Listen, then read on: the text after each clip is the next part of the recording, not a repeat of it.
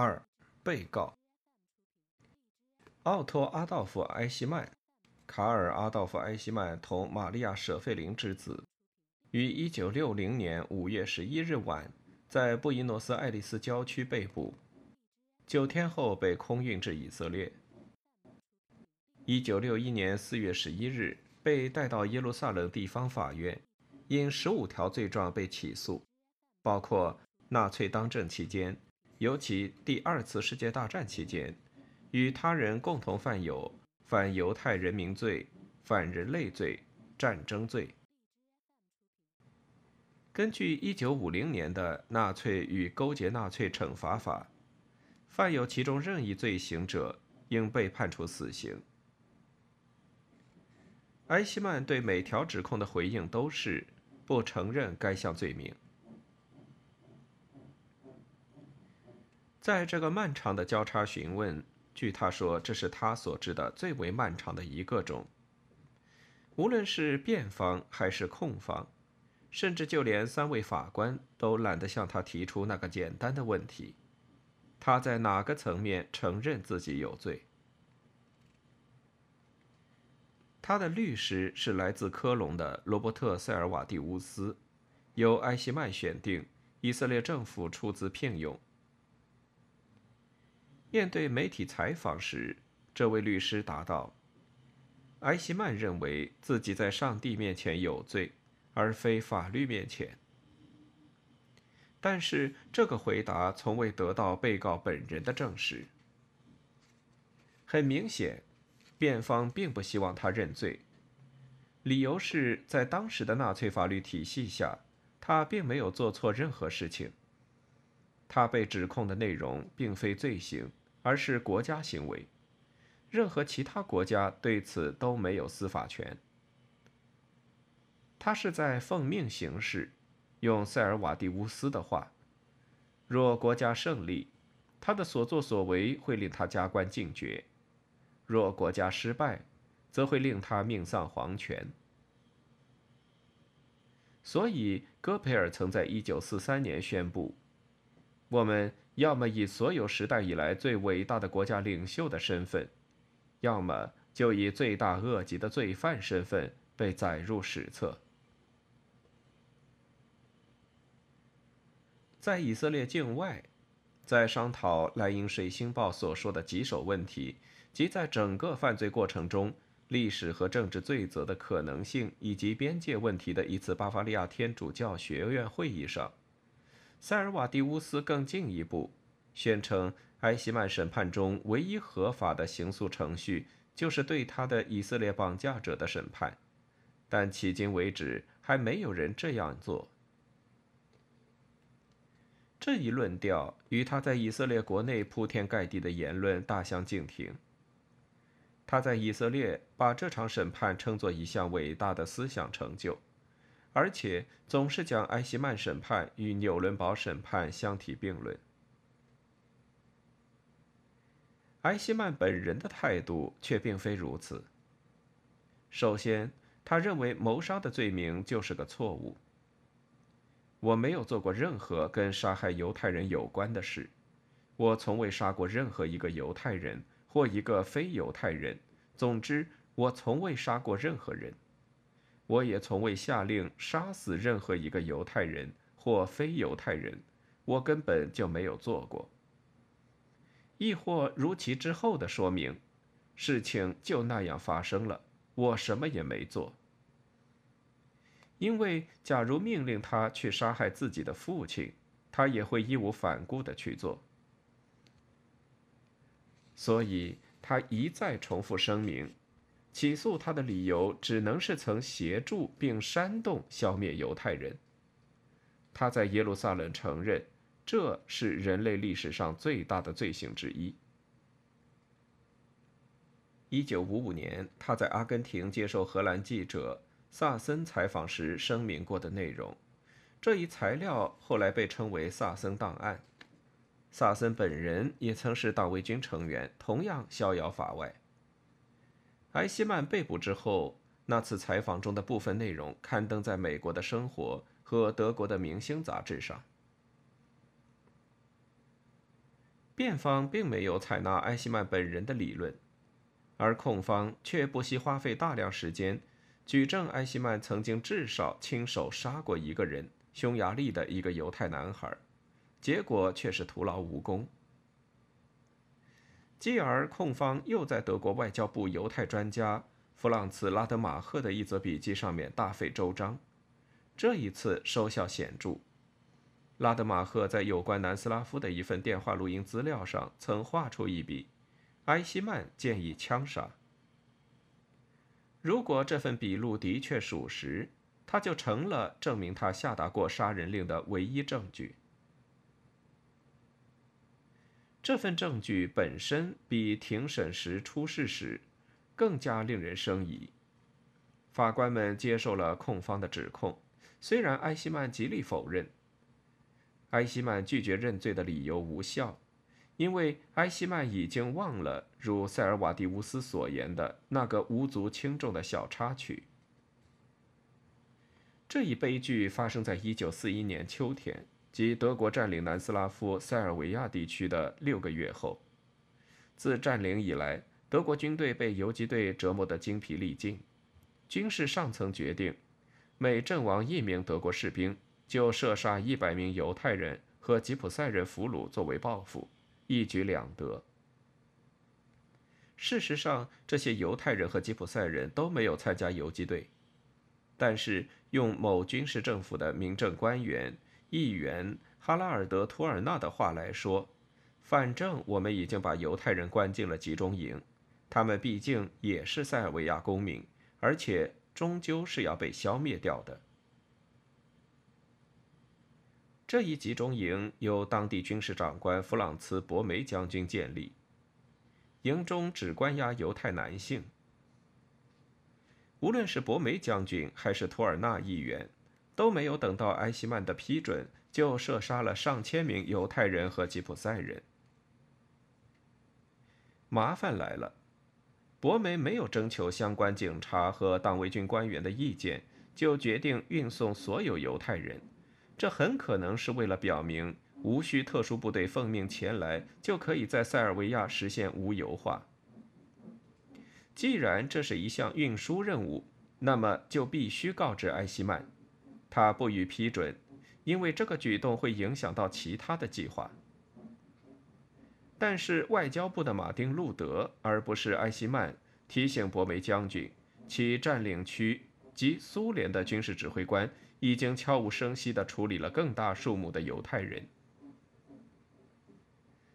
在这任何一起事件中，假如埃希曼真的批准射杀，他也只是告诉军方，他们应继续按先例处理。处理俘虏的问题完全属于军方的权力范围。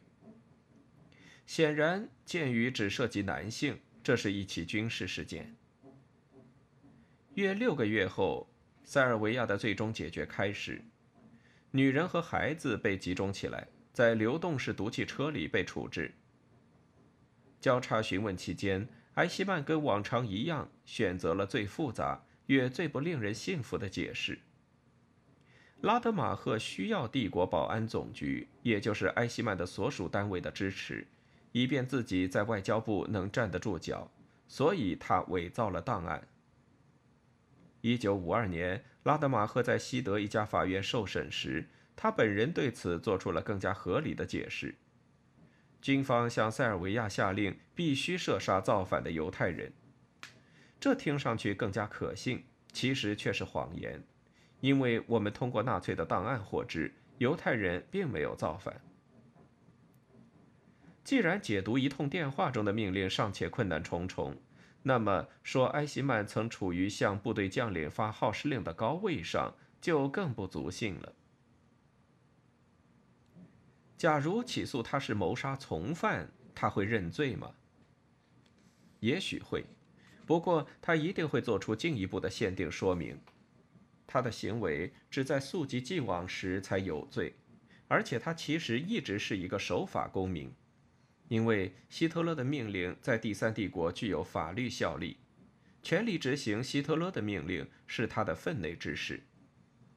辩方完全可以为了支持埃希曼而引证著名的第三帝国宪法专家特奥多尔·毛恩茨的论点。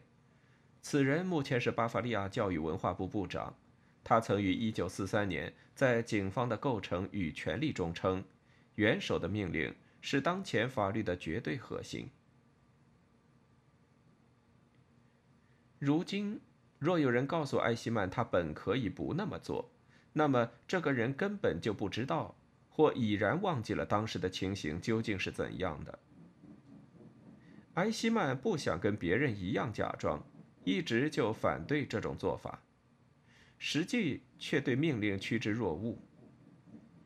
然而时代不同，就像毛恩茨教授一样，埃希曼已经有了不一样的领悟。做过的就是做过，他并不想抵赖，相反，他打算当众吊死自己，以警醒这个世上所有反犹的人。他这样说，并不意味着他对过去的事感到后悔。他说：“后悔药是给孩子吃的。”即便他的律师向他极力施压，他也没有改变立场。评判希姆莱办公室于1944年用一万辆卡车转移一百多万犹太人时，涉及埃希曼本人在这项计划中的角色。有人问他：“证人先生，与您的上司磋商的过程中，您是否对犹太人表达过任何同情？”您是否说过还有援助的余地？他答道：“我曾在这里发过誓，必须实话实说。启动转移行动时，我并没有表现出同情。这么说当然没有问题，只是他并非这项计划的启动者。不过接下来他的确是实话实说。今天早上我陈述的理由如下。”希姆莱把他自己的部队派到布达佩斯去交涉犹太人转移事务，这件事情竟成了一宗收益颇丰的业务，因为犹太人可用巨款买活路。可是艾希曼并没有提及此事。事实上，转移事务是由一个不属于警方的人负责的，这令他愤愤不平，因为我不得不协助实施运送和转移事务。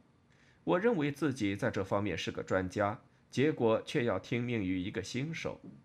我受够了，决定必须做点什么，好亲手负责转移事务。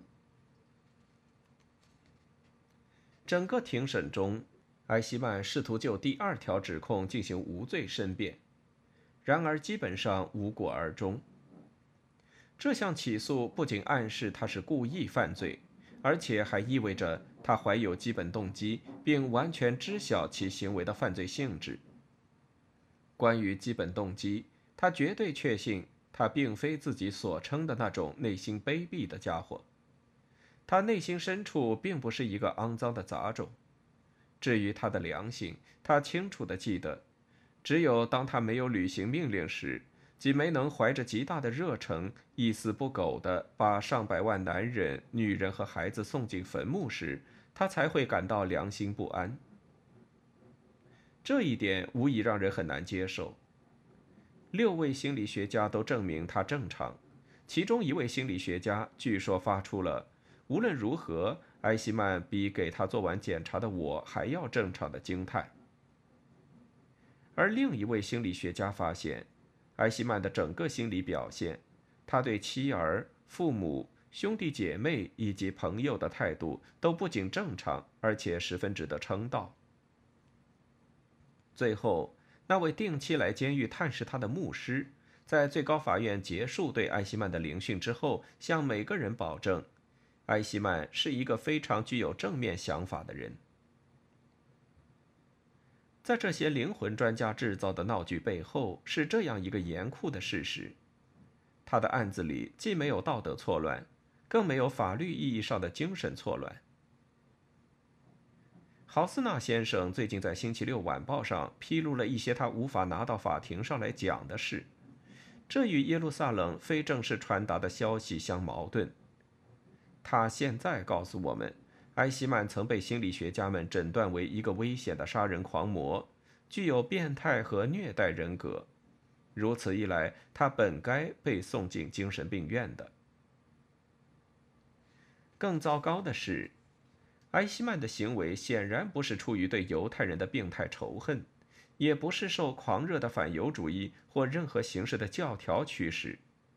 他本人从未同犹太人有过任何过节，相反，他有足够的私人旅游不去仇恨犹太人。他的密友中间确实存在狂热的反犹主义者，比如拉斯洛·安德烈。他曾是匈牙利负责政治犹太事务的国务秘书，1946年在布达佩斯被绞死。而按照埃希曼的说法，这顶多能说明我最好的朋友中有几个是反犹主义者。爱在，埃希曼的话无人采信，控方不相信埃希曼，因为他们没有那个义务。辩方律师不理会埃希曼。因为从各种迹象来看，他不像埃希曼那样对良知问题感兴趣。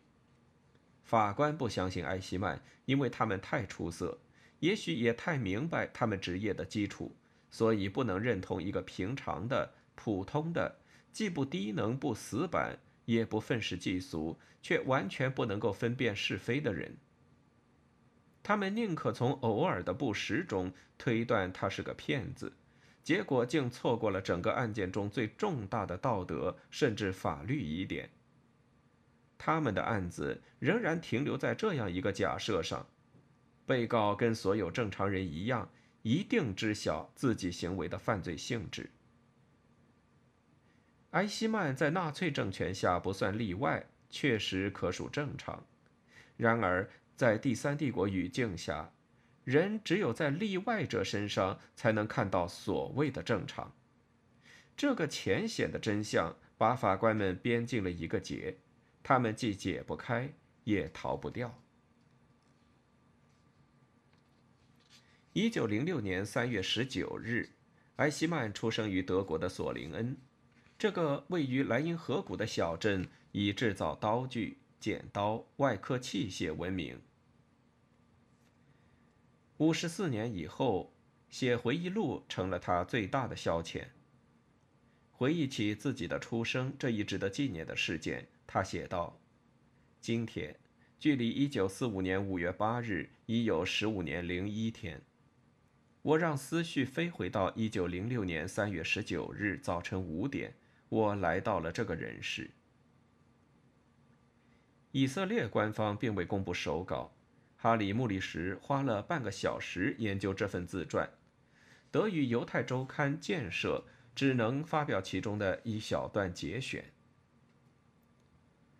按照他自纳粹时期以来就未曾改变过的信仰，在耶路撒冷，埃希曼宣布自己信仰上帝，这是那些背弃基督教的纳粹们惯用的词令，而且他拒绝向圣经宣誓。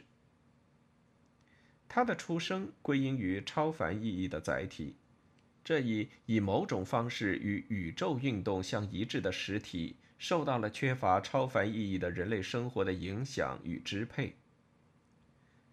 此术语相当具有暗示性，说上帝承载超凡意义，字面上也就意味着他在军事等级中拥有一席之地，因为纳粹已经把军事的命令接收者、接受命令的人。改成了命令载体，这也就说明，如同古代的坏信息使者，重大责任于是都落在了执行命令的人肩上。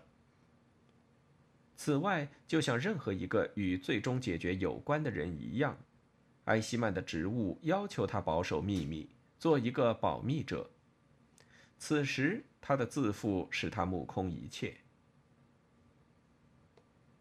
但是埃希曼对形而上学不大感兴趣，对介于意义载体与命令载体之间的任何私密关系保持着出奇的沉默。他一直在思考，还有哪些其他原因造就了现在的他。那便是他的父母。假如他们在我出生时能看到厄运女神为了扰乱幸运女神。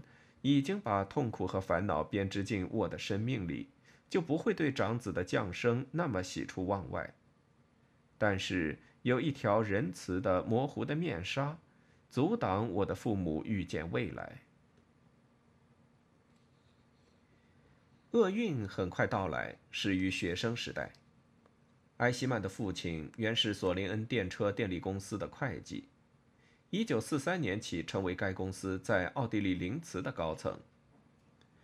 父亲有五个孩子，四个儿子，一个女儿，其中似乎只有长子阿道夫·埃希曼没能读完高中，甚至都没有从后来转入的工程职业学校毕业。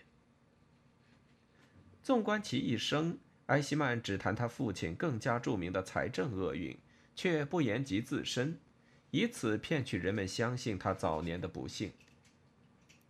无论如何，在以色列，在警官阿夫纳莱斯上尉对他的第一轮审讯中，埃希曼情绪高涨，审讯中充满激情，要把他所知的和盘托出，因此可能成为有史以来最合作的被告。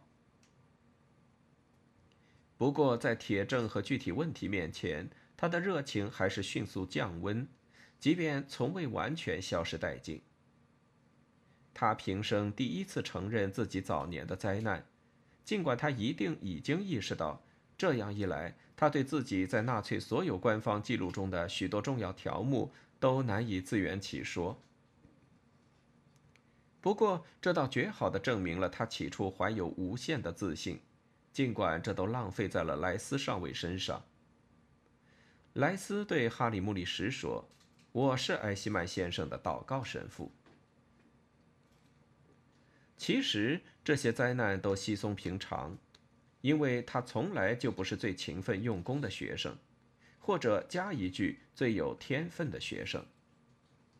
离毕业尚早，他父亲就把他从高中，后来又从职业学校接回了家。于是，官方记录里，他的职业是建筑工程师。这就好比他说自己出生在巴勒斯坦，会讲流利的希伯来语和异地叙语一样，纯属胡扯。这是艾希曼常讲给他的党卫军同志和犹太受害人的又一则赤裸裸的谎言。以相同的方式，他一直假装奥地利真空石油公司之所以解除他的销售员职务。是因为他加入了国家社会主义工人党。他对莱斯尚未吐露的内容不那么波澜迭起，不过可能也不是实情。他之所以被解雇，是因为当时社会处在失业高峰期，最先被解雇的总是未婚职员。这个解释乍听上去很可信，但并不能令人满意，因为他是在1933年春天失去工作的。当时他已经跟维罗妮卡，或者叫薇拉利布尔，也就是他后来的妻子订婚满两年。为什么他在拥有一份不错的工作时不同他结婚呢？他最终于1935年3月才结婚，这很可能是因为跟在真空石油公司的情况相似，党卫军里的单身汉也有被开除的风险，或者得不到晋升的机会。显然，说大话一直是他的主要恶习之一。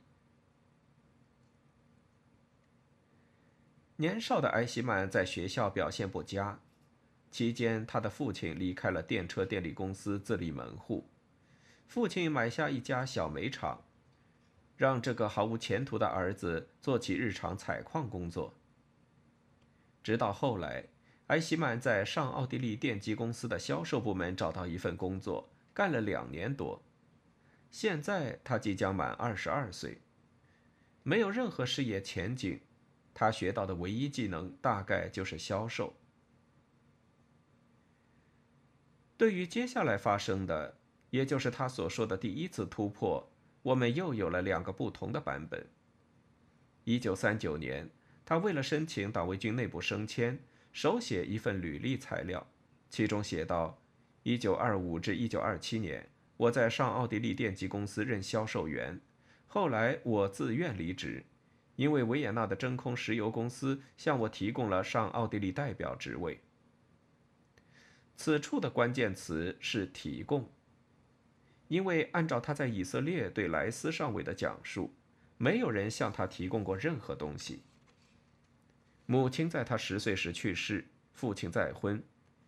继母的表兄，那个被他叫做舅舅的人，是奥地利汽车俱乐部主席，娶了一位捷克斯洛伐克犹太商人的女儿为妻，利用自己同奥地利真空石油公司的犹太总经理魏斯先生的关系，他为这个倒霉的亲戚争取到一份旅行销售的工作。埃希曼相当感激，他家族中的犹太人成为他不恨犹太人的私人理由之一。即便在1943年或1944年最终解决如火如荼之际，他也没有忘记，这位舅舅的女儿根据纽伦堡法案是半个犹太人。他来找我，目的是从我这里获得移民瑞士的许可。当然，我答应了他的请求。那位舅舅也来找我，要我帮助某对威尼斯犹太夫妇。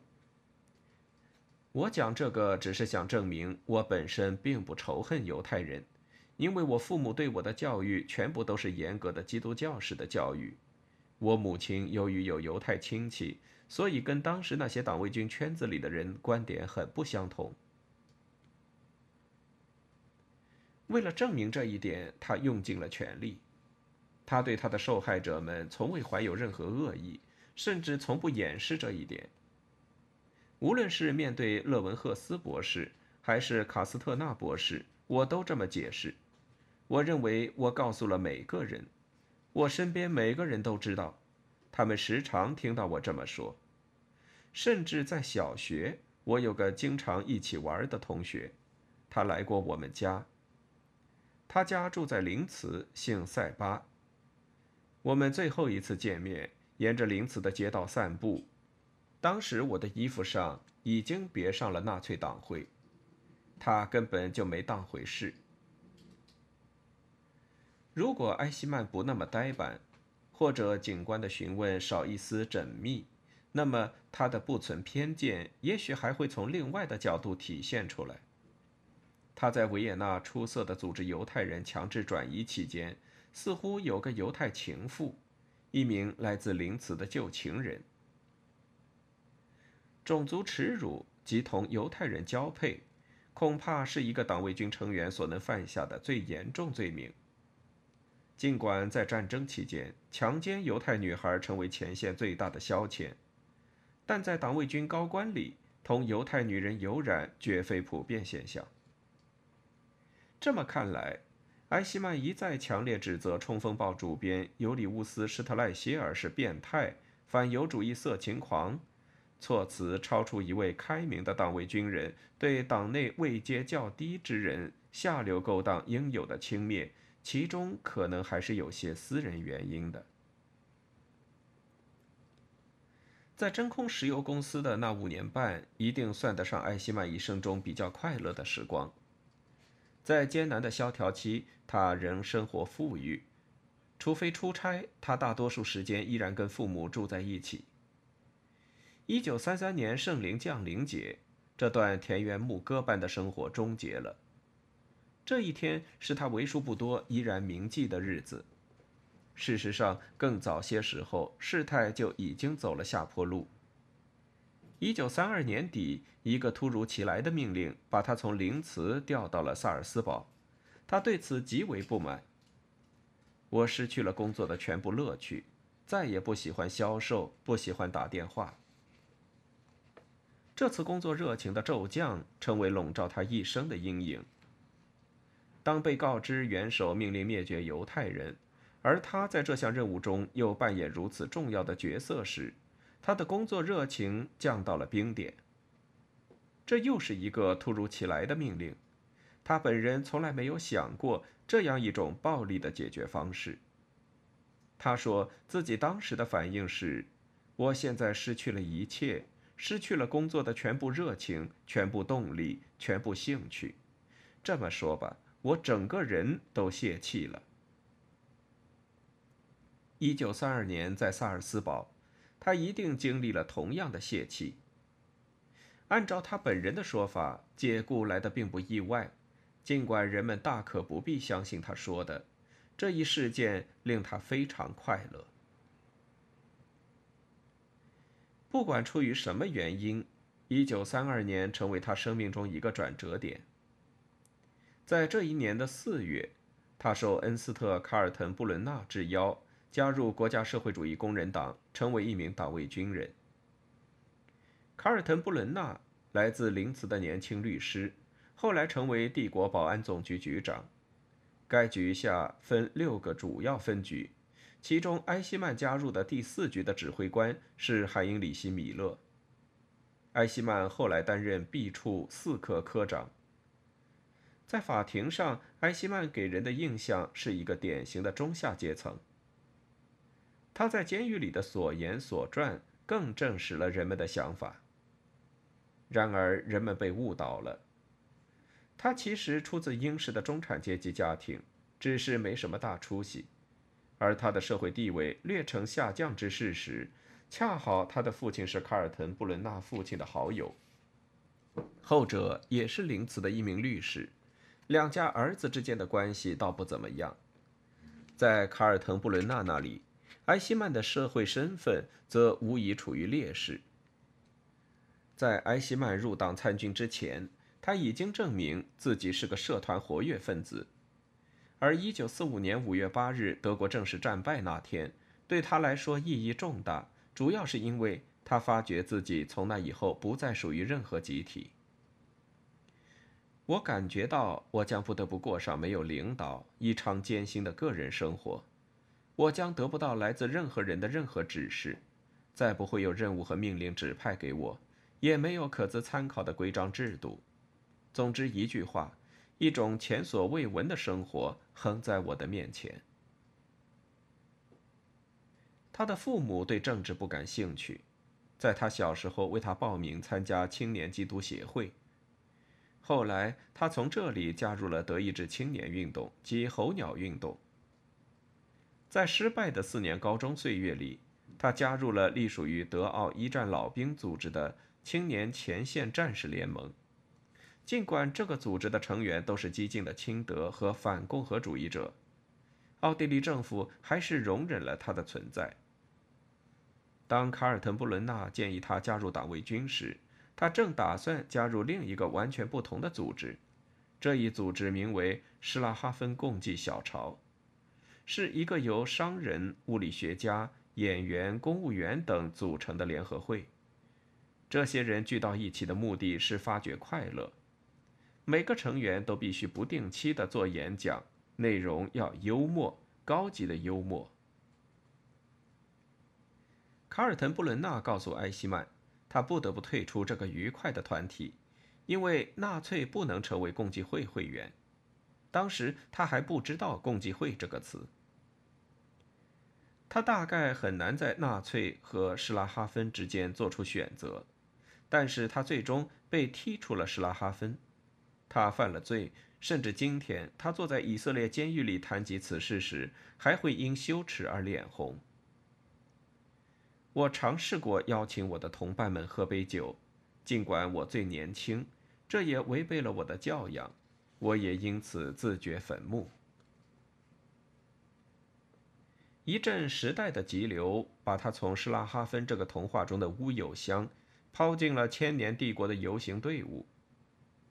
施拉哈芬的世界里，用魔法摆餐具，烤鸡会飞入嘴里，或者更具体一点说，那里都是有学识、有固定职业和高级幽默，并且值得尊敬的小市民。他们最大的错误，也许就是爱搞恶作剧。无论如何，埃希曼并非出于信仰入党，也从来不是忠实的党员。只要被问到入党原因，他就面带窘迫地重复那些关于凡尔赛条约和失业的陈词滥调，或者当庭指出：“我既没有料到，也没有打算过。正如我所说，党好像吞噬了我，一切都发生的太快、太突然。”他没有时间，也没有什么兴趣弄清楚。他甚至都不了解党纲，他从未读过《我的奋斗》。卡尔滕·布伦纳对他说：“为什么不加入党卫军呢？”他回答：“为什么不呢？事情就这么发生了，再没别的可说的。当然还有别的可说。埃希曼在交叉讯问中没有告诉主审法官的是，他曾是个有事业心的年轻人。早在真空石油公司想要解雇他之前，他就已经瞧不上这个公司了。这阵风把他从碌碌无为、无关宏旨的枯燥生活吹进了历史。按照他的理解，这一历史也就是一场一直持续不断的运动。在这场运动中，像他一样，无论在社会还是家庭，甚至最后在自己眼里都已经一败涂地的人，可以东山再起。依然能够创造出一番事业。如果他并不总是喜欢他要做的事，比如把人们送上死亡列车，而不是遣送出境；如果他早猜到整个买卖不会善终，德国终会输掉战争；如果他最看重的计划无一实现，把欧洲犹太人遣送到马达加斯加，在波兰尼斯科地区建立犹太人区。在他的柏林的办公室周围建立试验性防御工事，以抵御苏联坦克等等。如果这也是最令他扼腕的，他从未晋升至党卫军一级突击大队长这个级别。总之，如果他的人生不算维也纳那一年一直不满沮丧，他也就不会忘记他本可过上另外一种生活。在阿根廷。他的避难生活过得不快乐，在耶路撒冷的法庭上，他的人生似乎满盘皆输。可是无论在哪里，如果有谁问他的话，他大概都会坚持以前党卫军一级突击大队长的身份被处以绞刑，而不是作为真空石油公司旅行销售员平安无事地度过一生。埃希曼新事业的起步阶段并不被看好。一九三三年春，他失业了，因为希特勒夺权，纳粹党及其所有分支都闲置在奥地利。但即便没有这场新的灾难发生，埃希曼在奥地利党支部内的升迁似乎也并无可能。那些加入党卫军的人仍然在从事日常本职工作。卡尔滕布伦纳还是他父亲律所的合伙人。埃希曼于是决定去德国。这再自然不过，因为埃希曼一家从未放弃德国国籍。这个事实对于整个审判很关键。塞尔瓦蒂乌斯博士曾要求西德政府引渡报告，或至少支付辩护费用。波恩政府拒绝了，理由是埃希曼并非德国公民，这显然不符合事实。在德国边境帕绍。他忽然又成了一名旅行销售员。当他向当地领导汇报时，他急切地询问后者是否同巴伐利亚真空石油公司有什么关系。好吧，这是他人生中并不罕见的一次回流，从一个阶段退回另一个阶段。无论是在阿根廷的生活中，还是在耶路撒冷的监狱中。每当有人责备他，又用那种不折不扣的纳粹腔调说话时，他都会道歉说：“我又这样了，老调重弹。”但是他在帕绍很快就雨过天晴。有人奉劝他最好参加一些军事训练。我没问题，我对自己说：“为什么不能成为一名士兵呢？”很快他就被派到巴伐利亚的两所党卫军军营。在莱希费德和达豪，在这里接受训练的是奥地利流亡军团。于是，尽管持有德国护照，他还是勉强做了一名奥地利人。从1933年8月到1934年9月，他一直留在军营。此间，他成了一名下士，有足够时间重新思考从军一事。按他自己的说法。这十四个月里，只有一件事令他与众不同，就是惩罚性训练。他顽强刻苦的演练，秉承“如果我双手冻僵，那是我父亲活该，谁让他不给我买一副手套”的愤怒精神，在这项训练中出色表现，使他获得了晋升。不过，除了这种可疑的满足感之外，他过得很辛苦。兵役如此无聊，我真受不了。日复一日，永远千篇一律。他受够了这里，一听说帝国党卫军领袖保安部有空缺职位，马上就提出了申请。